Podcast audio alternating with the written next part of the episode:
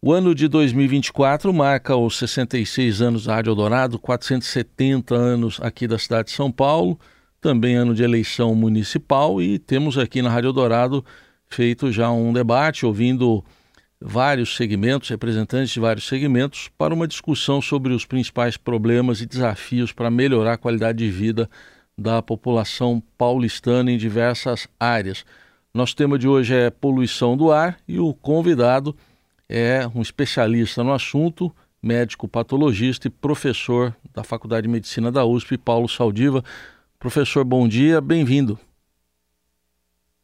Puxa, Raifin, uh, cumprimento nesse momento você, toda a equipe do Dourado e aos ouvintes é, de uma rádio que acompanha a minha vida. Eu sou nascido exatamente no ano de 1954, talvez por isso que eu me é, porque eu me chame Paulo, hum. né, é, onde havia, digamos, um desenho, uma esperança de que a cidade de São Paulo estava se desenvolvendo num ritmo muito ah, frenético, muitas coisas boas estavam sendo implementadas na cidade, e ela, digamos assim, passou do ponto em algumas, né? Mas, de qualquer forma, ela continua no nosso coração. Com certeza, com certeza. É, queria inicialmente um balanço do senhor, do, como é que a gente, que retrato a gente pode fazer da qualidade do ar em São Paulo hoje, comparando com tantos anos de estudos que o senhor já tem a respeito do assunto, em que estágio a gente está agora? Bom, assim, a poluição de São Paulo nos anos 70, que é onde eu comecei a me interessar, a ter os dados numéricos, né, ela era bem pior do que hoje, né? em termos de concentração.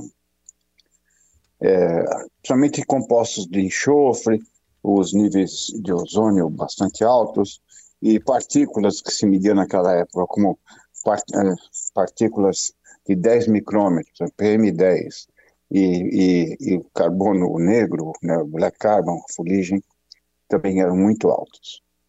Monóxido de carbono era uma ordem de grandeza maior do que os níveis que nós é, apresentamos hoje. O, o que, digamos, piorou nessa parte, quer dizer, esforço, isso tem uma assinatura para essa melhora. A, a CETESB. A CETESB foi e continua sendo a, a melhor companhia, mais equipada e com um conjunto de técnicos é, melhores possíveis para fazer, é, digamos, essa transição e, e, negociar com o setor automotivo pujante, né? É, nós tivemos uma, um período onde a indústria automobilística era de São Paulo, na sua inteireza. E, o, e do, da, São Paulo, principalmente no ABC. Né? E aí a, o que aconteceu foi que foram saindo veículos melhores, a metodologia de combustíveis foi é, é, melhorando muito, mas o número de veículos cresceu. Então, esta queda dos, eh, do número, de, do aumento do número de veículos mais efetivos, levou também a, a um maior congestionamento no, nas ruas. Então, na São Paulo de 58, quando a Eldorado existia, é, começou a existir, a, a distância, a, as distâncias eram percorridas num, num tempo muito menor. Ou seja, nós ficávamos dentro, envoltos por outros carros em congestionamentos, é, com muito menos, é, muito menos é, intensidade. Então, porque a concentração ambiente, a, a maior concentração ambiente de poluentes, ela fica exatamente nos grandes corredores de tráfego, que naquela época eram menos congestionados, é, o número de veículos era menor, e embora cada veículo emitisse mais, as concentrações é, eram, é, digamos, relativas. As doses que a gente recebia eram menores, porque a gente ficava menos tempo naquele espaço. Então, não deixei claro. Concentração claro. é uma coisa que caiu, mas o tempo que nos faz uh, ficar nas ruas envolto e com concentrações mais baixas, mas por mais tempo, fez com que a dose que recebemos, que recebemos hoje, é, tenha caído menos do que a concentração ambiental dos poluentes. Muito claro, professor. E, e, que caminhos que o senhor vê, eh, se, já, se eles já estão começando a ser aplicados? A gente vê aí ainda com alguma timidez, por exemplo, alguns ônibus elétricos já começando a ser entregues. Por onde que passa o caminho para a gente sair dessa situação, professor? Seguramente, na minha opinião, não será veículo elétrico, a não ser para a frota cativa, a frota dos, que transporta os trabalhadores, os grandes corredores de ônibus. O veículo elétrico, por a forma como ele é concebido, ele guarda as mesmas propriedades do que o veículo a motor. Né? Ele, ele se anuncia a velocidade, o tempo que ele vai de 0 a 100 por hora. E, e existe é, algumas considerações. Primeiro, da onde vai se tirar essa eletricidade adicional? Quer dizer, qual que é Uh, se for, por exemplo, usinas térmicas, ou se for, é, é, vai ser um carro a carvão, em última análise. Você uhum. transforma a eletricidade em uma matriz suja. A, a intensidade de energia que se faz para produzir uma bateria e depois para reciclá-la é muito grande. Então vamos saber se o ciclo de vida de poluentes e gases de efeito estufa, qual que é o produto real, né? É, então, o, no meu modo de entender, é, a gente poderia ter é, veículos menores com uma outra concepção que não fosse associada a essa grande velocidade, que também contribui, né? Todo, se a gente vê os anúncios dos, dos, dos veículos novos, eles não estão dentro dos limites de velocidade praticados e acentuam então é, uma capacidade de aceleração e velocidade final que me parece incompatível com o Código Nacional de Trânsito. Mais ainda, a gente tem que saber que essa energia, por exemplo, se a gente fizer contas, pelo menos nos antigos patinetes elétricos, um patinete elétrico transportando um passageiro por uma distância, ele é menos eficiente do, do do que o, o, o, em termos de emissão de gás de efeito estufa, ele emitia mais, então, gás de efeito estufa por passageiro quilômetro transportado, do que um ônibus velho movido a diesel. Um ônibus, um ônibus antigo, uh, diesel, ele, transmite, ele transporta ao longo do dia de 3 a 4 mil passageiros. Aquele patinete transporta um, a energia de fazer a bateria é grande, e também o, o, o reciclar aquela bateria, ela, ela deixa alguns contaminantes no solo. Então, o veículo elétrico em si, ele mantém o mesmo hábito cultural de excesso de energia para deslocamento. E, e, da outra forma, então a melhor solução seria transporte de massa, de baixa emissão, a redistribuição de emprego, né? Quer dizer, se fosse possível é, criar, espalhar emprego, porque uma, de, uma das demandas do transporte e da mobilidade das pessoas é, é sair para procurar para ir trabalhar, né? Então, uma redistribuição do emprego, permitindo que a cidade não tivesse os empregos tão concentrados em alguns pontos, quer dizer, uma política que privilegiasse a distribuição de emprego de forma mais homogênea, ajudaria bastante a, a também a, a, reduzir a demanda de deslocamentos ao longo do uhum. território. Então, essas duas medidas poderiam ter, é, ser também, não, não, não, não as únicas, mas ajudariam muito a gente não só emitir poluentes, mas também perder tempo. Assim. Sim. Cada um de nós perde horas no ir e vir é, para chegar aos seus empregos, de tal forma que essas horas são, é, elas entram no lugar das horas que vamos descansar, ou vamos estudar alguma outra coisa, ou vamos conviver com as pessoas que a gente gosta, que a gente ama, porque a gente fica preso dentro do carro, é, e pior, né, amaldiçoando os, os, as pessoas que nos cercam porque elas entraram na nossa frente e nos tiraram uma, um local na fila. É isso. Eu ia perguntar, mas o professor Saldiva já entrou aqui no que a gente tem que ficar atento nessas duas soluções, porque o debate eleitoral tem que incluir isso, certamente. Mas queria falar um pouco também sobre cobertura vegetal da cidade, professor. É, Até que ponto ela pode ajudar? Estava até vendo um estudo do, do mapa da desigualdade da Rede Nossa São Paulo, é, que fala que a média de cobertura vegetal, vegetal da cidade, últimos dados aí de 2023, estava em torno de 27%, né? Mas a gente tem índices muito baixos, por exemplo, no Brás, né, que concentra o menor índice de cobertura vegetal, pouco mais de 5,5%. O que, que a gente pode melhorar nesse aspecto? Bom, a, a São Paulo tem uma média razoavelmente boa na média, né, de 27, uh, de 27, 26%. Mas é que nem careca, né? É, é, Heisen, hum. é, ele, quando aquela pessoa perde o cabelo, né? Tem cabelo na zona norte, que é a cantareira, e na zona sul, né? Que é Parelheiros, as pessoas fazem umas acrobacias capilares para dobrar o cabelo da frente, subir o cabelo de trás e parecer que você não é careca, né?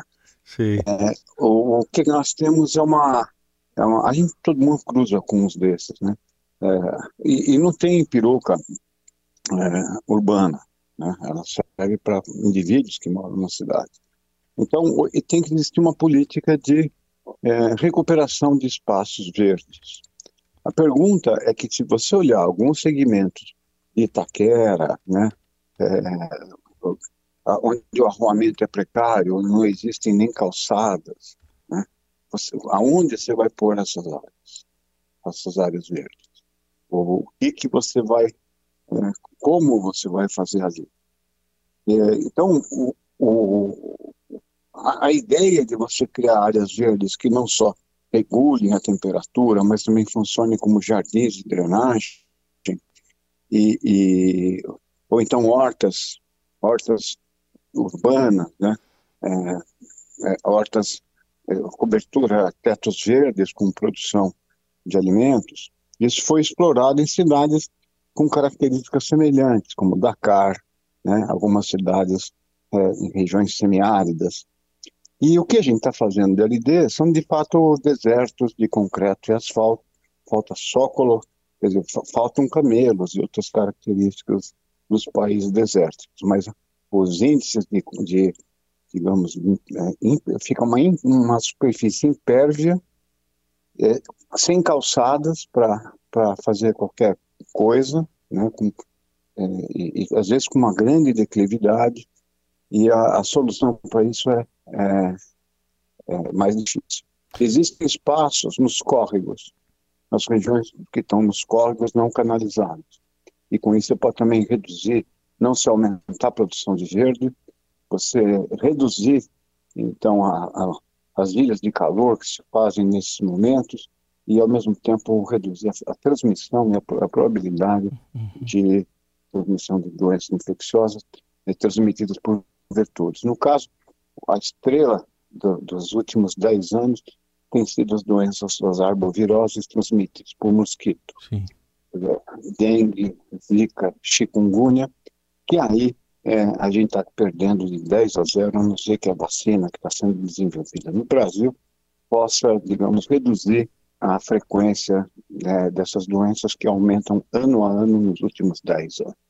Muito bem. Professor Saldiva, para a gente fechar, queria um pouco do seu olhar aqui para a cidade é, como ciclista, desde muito tempo antes aí da, da, do, da, das ciclovias que começam a existir, começaram a existir na cidade um olhar um pouco de fotógrafo, né, que o senhor é, e de cronista até.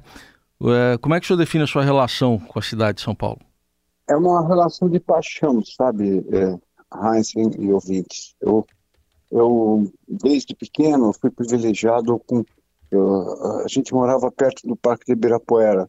Aliás, é, era a poucas quadras de uma grande personagem da cidade de São Paulo, a Renata Falzoni, né? Que até foi bike repórter. Né, Aqui né, da Eldorado. Tempo, na Eldorado. Isso. E a gente morava a três quarteirões de distância e, e o Ibirapuera no nosso é, quintal, né? É, quando eu entrei na faculdade de medicina, eu tinha 17 anos e a distância entre a, a, ali a faculdade na Doutor Arnaldo e a cidade universitária era grande. Eu comecei a percorrer de bicicleta. E a partir daí a bicicleta passou a ser, que até hoje, eu tenho 69 anos, eu consigo trabalhar todo dia de bicicleta. E a bicicleta, ela, pelo tempo dela, pela mobilidade dela, você consegue enxergar a cidade nos seus detalhes. São Paulo, a pergunta é qual que é a sua vizinhança numa cidade?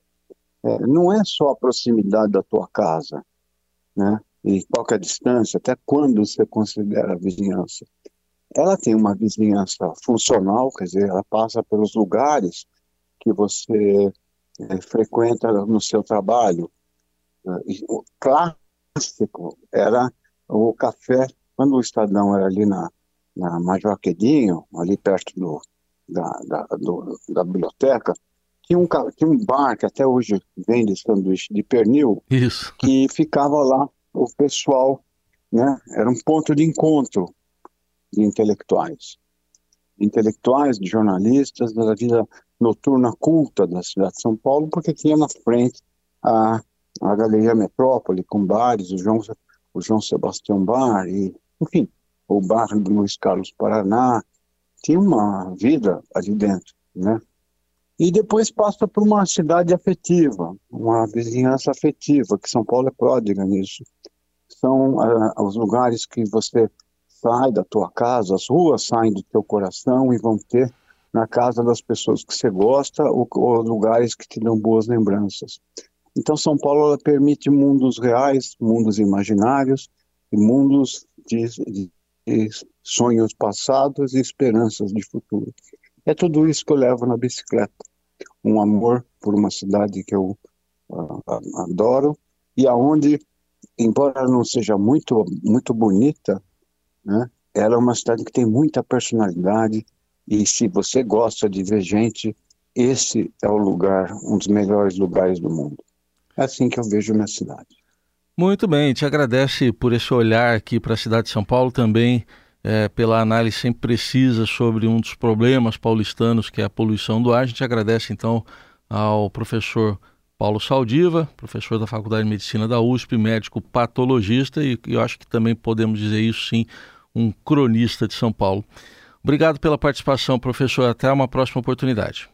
Um abração para todos e que esse ano traga, é, que está entrando, ele, ele seja melhor para todo mundo, aí para você, Heisen, para o pessoal da equipe da rádio, para todos os ouvintes e para nossa cidade, né?